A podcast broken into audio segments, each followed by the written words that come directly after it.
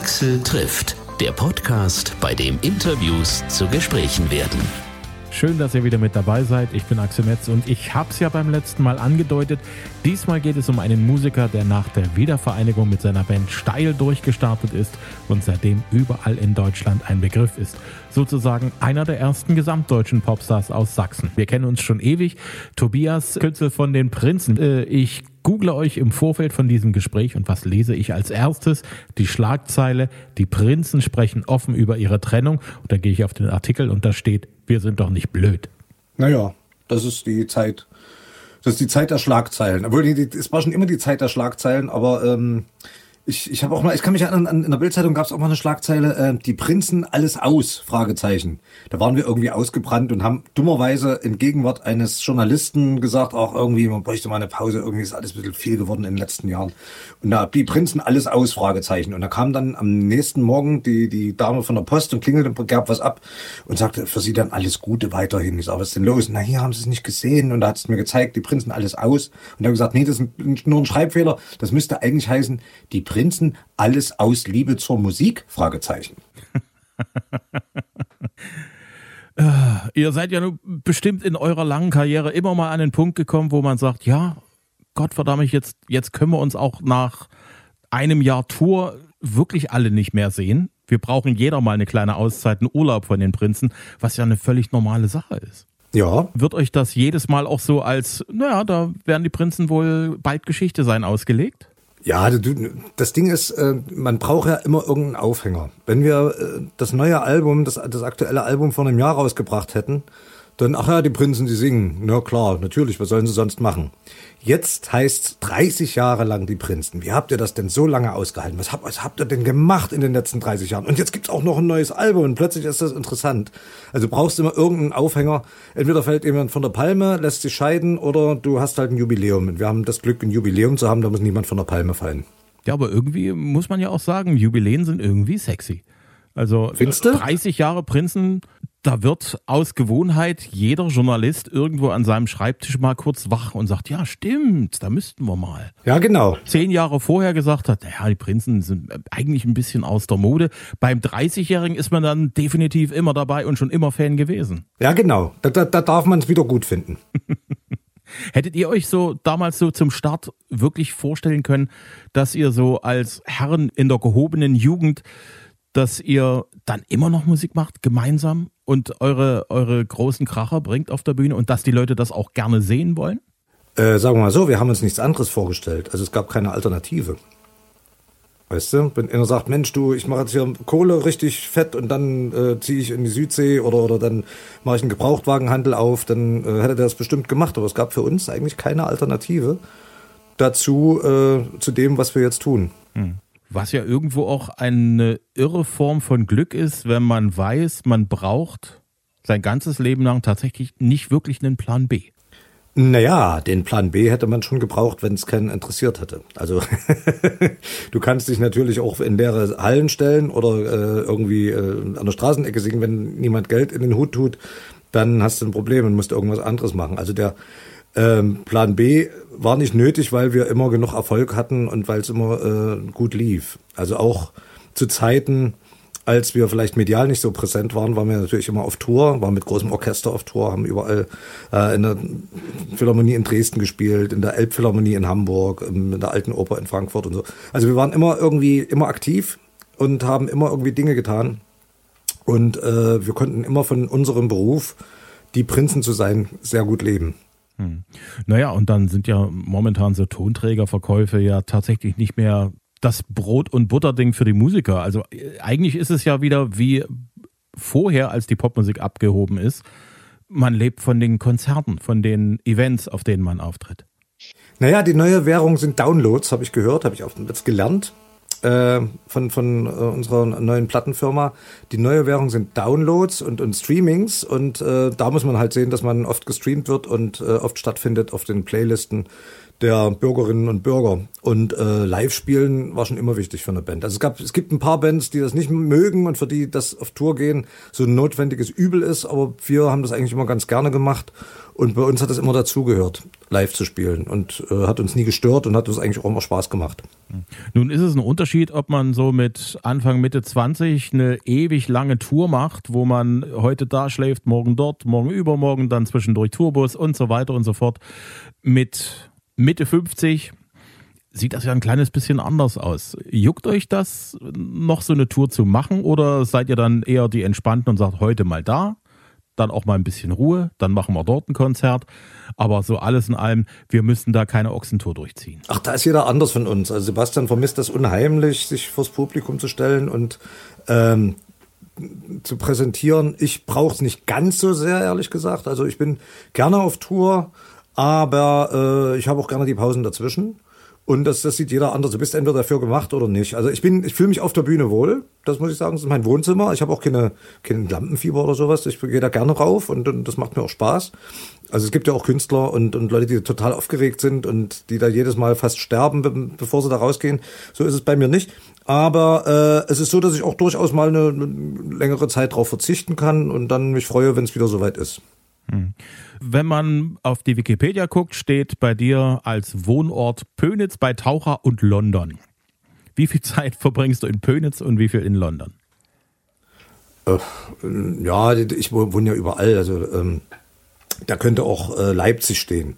Also das ist jetzt äh, äh, nicht, nicht so relevant. Also ich bin viel unterwegs. Ich habe das heute wieder gemerkt. Wir waren ja gestern äh, in Berlin und äh, da war ich dann halt im Hotel und äh, habe mich sofort da äh, zurechtgefunden und war dann in dem Hotel zu Hause.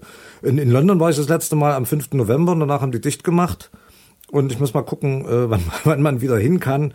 Und es war ein schönes Kapitel, aber ich werde das jetzt wahrscheinlich so ein bisschen äh, runterfahren und mich mehr auf meine Heimat und Leipzig konzentrieren und in, in London nur noch so ein kleines Apartment oder sowas unterhalten und äh, da so ein paar Sachen machen. Also ein Musical habe ich jetzt wieder geschrieben, das hoffentlich, hoffentlich im Mai auf die Bühne kommt. Also wir hoffen alle das Beste, dass das bis dahin sich beruhigt hat. Ansonsten äh, verschiebt sich halt die Premiere ein bisschen und äh, habe eine Band dort und so. Und also ich mache da eine ganze Menge und sehr viele schöne Dinge, aber im Moment äh, konzentriere ich mich mehr auf meine eigentliche Heimatstadt Leipzig. Hm, zumal ja London ja seit kurzem auch nicht mehr zur EU gehört und diese ganze Künstlergeschichte ja ganz schön schwierig wird. Ne? Also sowohl für die Menschen, die nach Großbritannien wollen, als auch für die, für die ganzen britischen Musiker, die vor, vor noch nicht langer Zeit völlig selbstverständlich hier zu uns gekommen sind. Ja, da ist das letzte Wort ja noch nicht gesprochen. Also da gibt es ja so eine Petition, die haben auch alle unterschrieben und äh, auch prominente Musiker. Und die Hoffnung ist groß, dass es da irgendwie äh, eine Regelung gibt, die dann auch fair ist den, den Musikern gegenüber, weil die wollen ja gerne in Europa touren. Und äh, ich will auch gerne in, in England spielen. Und da gibt's garantiert, gibt's irgendeine Lösung wird's geben, wie für alles. Du hast vorhin gesagt, äh, wir haben, sind durch so viele Täler gegangen, auch dieses Tal werden wir durchschreiten, weil wir wollen ja gerne spielen. Hm. Eure neue Single, dürfen darf man alles. Also genau. das ist ein Satz, der wie gemacht ist für einen Autoaufkleber. Wie kommt Richtig. Ihr, ihr, ihr macht ja gerne solche Sachen. Wie kommt man auf solche auf solche Formulierungen? Ähm, man fährt nach Rheinsberg und äh, geht ins Café Tucholsky und stellt fest, dass dieser Satz von Kurt Tucholsky stammt. eigentlich. Also der Satz ist eigentlich von Kurt Tucholsky. Und Sebastian hat gemeinsam mit Joe Walter da ein Lied draus gemacht. Also wir stehen ja immer alle sieben unter jedem Song als Autoren, aber das ist nicht ganz korrekt. Also äh, das Lied hat Sebastian mit dem Joe Walter geschrieben. Und ähm, ja, ich finde, es passt. Im Prinzip zieht, zieht sich das ja, diese, dieses Dürfen darf man alles Gefühl wie ein roter Faden, also seit den 20er Jahren mit Kurt Tucholsky durch die Zeit. Ähm, der äh, hat ja äh, damals, äh, ging es ja los mit Nationalsozialismus und äh, man hat, viele Leute haben andere Sachen gedacht, als sie gesagt haben. Dann ging es weiter, wir haben das ja selbst erlebt bis 1989, dass wir auch sehr oft anders offen äh, laut gesprochen haben, als äh, was wir dachten. Und jetzt sind wir eigentlich schon wieder an so einem Punkt, wo viele Leute andere Dinge denken, als sie äh, äh, laut von sich geben und äh, ja, und auch die Medien da manchmal auch Dinge berichten, die ja, fragwürdig ist ein blödes Wort, aber die, die hin, hinterfragwürdig sind. Und das Problem ist, wenn man anfängt zu hinterfragen, muss man aufpassen, dass man nicht sofort in irgendeine äh, Ecke wie, wie Nazi oder, oder Reichsbürger oder Reichstagsstürmer oder sowas gestellt wird, äh, nur weil man irgendwie eine Frage, eine kritische Frage gestellt hat. Also es ist, das zieht sich wirklich wie ein roter Faden, zieht sich das im Moment äh, durch die durch die Zeit und durch die Welt und gerade durch Deutschland und da passt das Stück natürlich wie der äh, das Gesäß auf den Eimer. Da habt ihr immer so ein bisschen, wie soll ich das sagen, ihr habt da so ein, ein, ein, gutes Gefühl für den Moment. Frauen sind die neuen Männer ist zu einer Zeit rausgekommen, als tatsächlich das Männerbild angefangen hat, gewaltig zu wackeln. Also das, was vorher als Männerbild gegolten hat und auch die, die was mhm. so an, an, an Frauenrollen so gegolten hat. Auch in einer relativ emanzipierten Gesellschaft. Wie haltet ihr euch als Band frisch für sowas? Dieses Gefühl zu haben, für den Moment? Ach, das ist, äh, das hast du entweder oder nicht. Also wenn du entweder du interessierst dich für die Menschen und für das, was gerade passiert und hast die Gabe, das in äh, drei Minuten Songs irgendwie zu verpacken und die richtigen Worte zu finden, oder äh, es ist dir egal, oder du äh, machst es umständlich und äh, schreibst Opern. Also das ist ähm, das ist einfach, ist da oder ist es nicht da. Das kann man nicht, nicht unbedingt beschreiben oder kann man jetzt nicht unbedingt, äh, da, da gibt es kein, kein Rezept dafür. Hm. Aber muss ich wirklich sagen, gut kopiert von Kurt Tucholsky, dürfen darf man alles. Übrigens ein weiter Weg von Küssen verboten. Äh, ja, stimmt. Küssen verboten. Küssen war noch verboten, jetzt inzwischen darf man's. Ja, das ist richtig, ja. Wenn du es so siehst, hast du recht. Ja. ja. Deine Frau hat ihren zweiten Thüringen-Roman rausgebracht. Du äh, bist jetzt praktisch im Finale für ein eigenes Musical wieder. Wie ist das so? Steht ihr so im, im geistigen Wettstreit miteinander? Also, hey, guck mal schon wieder ein Buch oder hey, mein nächstes Musical ist fertig. Wie tauscht ihr euch da so gegenseitig aus über eure Sachen, die ihr so macht tagsüber? Also wir haben äh, eine Abmachung, einen Deal, dass wir äh, nicht über die Arbeit des anderen sprechen, weil das immer so ab äh, irgendwie so komisch abschmiert und ab, abgleitet. Deswegen ähm, macht jeder seins und äh, alles andere äh, bleibt unterm Deckel, weil sonst, sonst äh, vermischt sich das so komisch. Und es gab da auch schon wieder komische Überschriften und sowas und da wollen wir eigentlich im Moment uns nicht äh, uns nicht so äußern zum, zu, äh, zu, zu Dingen, die der andere macht. Hm. Du hast es ja selber gesagt, du bist mit einem Musical beschäftigt, das ist ja nicht dein erstes Musical. Wie unterscheidet ja. sich für dich die Arbeit an Musical-Songs von der Arbeit an äh, Songs für, einen, für ein Album?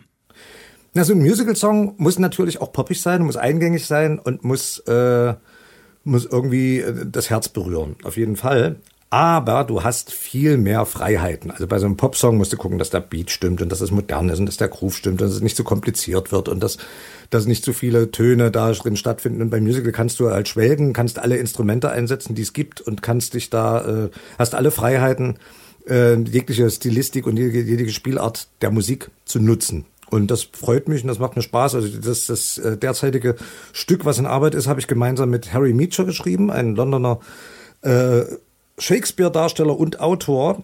Und äh, der hat äh, den Charles Dickens-Roman David Copperfield in ein Libretto verwandelt für ein Musical und mich gebeten, die Musik dafür zu schreiben. Und da habe ich natürlich so ganz viel viktorianische Elemente mit einbauen können und, und auch, auch kleine Melodien und mal ganz äh, ohne Schlagzeug agieren können und so. Und das ist, das macht tierisch Spaß und mal gucken, wie das dann auf der Bühne wirkt, weil Bühnenmusik hat natürlich doch äh, so, so, so einen großen optischen Faktor, den sie mit bedienen muss.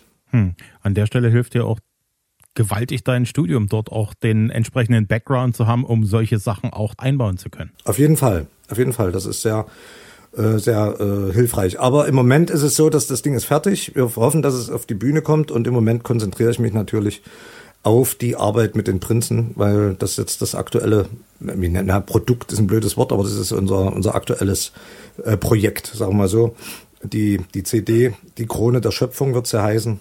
Und da geben wir jetzt erstmal Gas dafür, weil das ist, die, die Prinzen sind halt immer das Mutterschiff und ohne die Prinzen wäre ich auch, hätte ich nie die Möglichkeit gehabt, mich da in London so auszubreiten und, und so viele Dinge nebenbei zu tun. Deswegen muss man da demütig und dankbar sein und darf nicht äh, zu sehr ablenken, wenn es ums Mutterschiff geht. Hm. Krone der Schöpfung ist auch wieder so ein, also äh, wenn man sich das bei geschlossenen Augen vorstellt, den Schriftzug Krone der Schöpfung, da ist sofort da ist alles da. Also ich bin da schwer begeistert nach wie vor.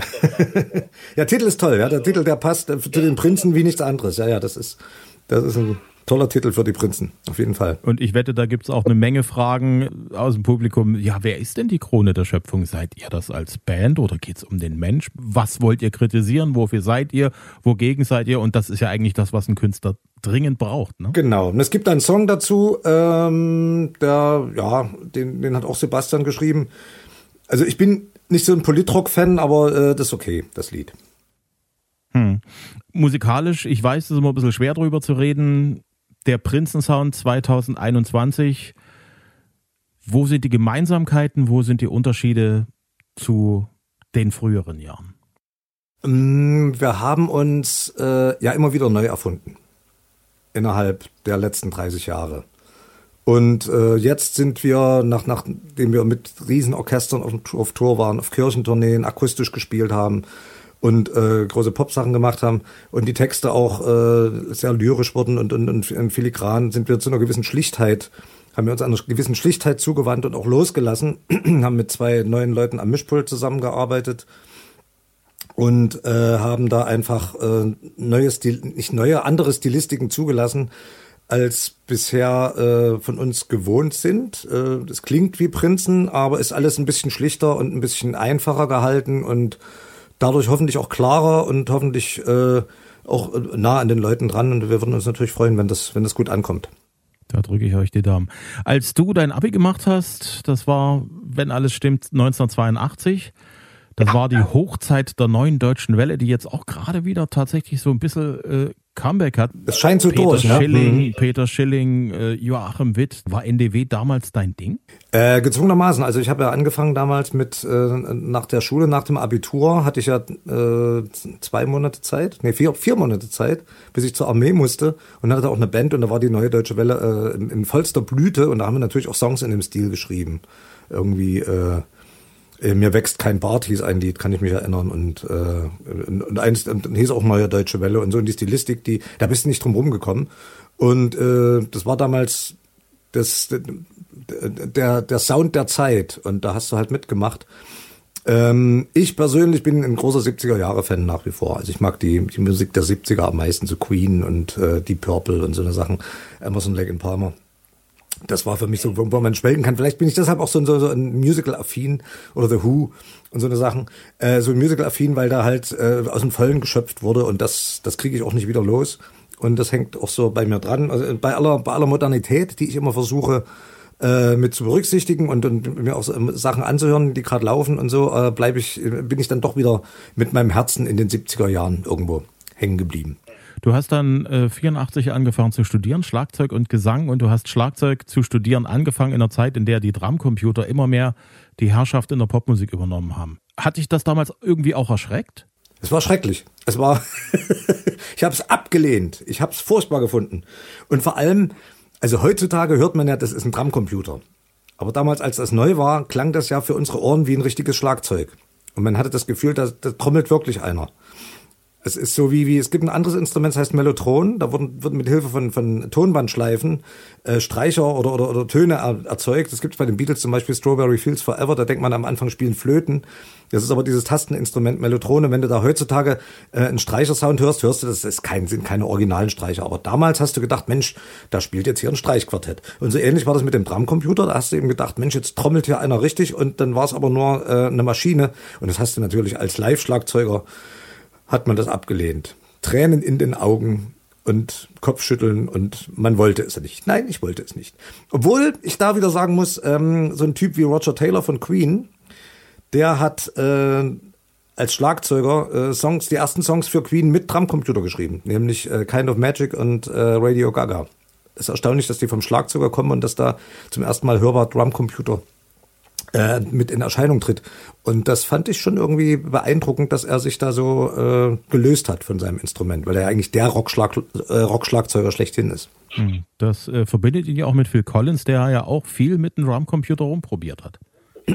Stimmt, stimmt, der hat auch viel experimentiert. Also wenn ich jetzt Demos mache oder wenn ich was aufnehme, bin ich natürlich froh, dass das so einfach geht, dass ich mich nicht jedes Mal in die Kiste setzen muss. Aber ich habe mir jetzt äh, so, so, ein elektronisches Schlagzeug gekauft und wenn ich jetzt tatsächlich Demos mache, wo Live-Schlagzeug gebraucht wird, dann spiele ich es auch selbst.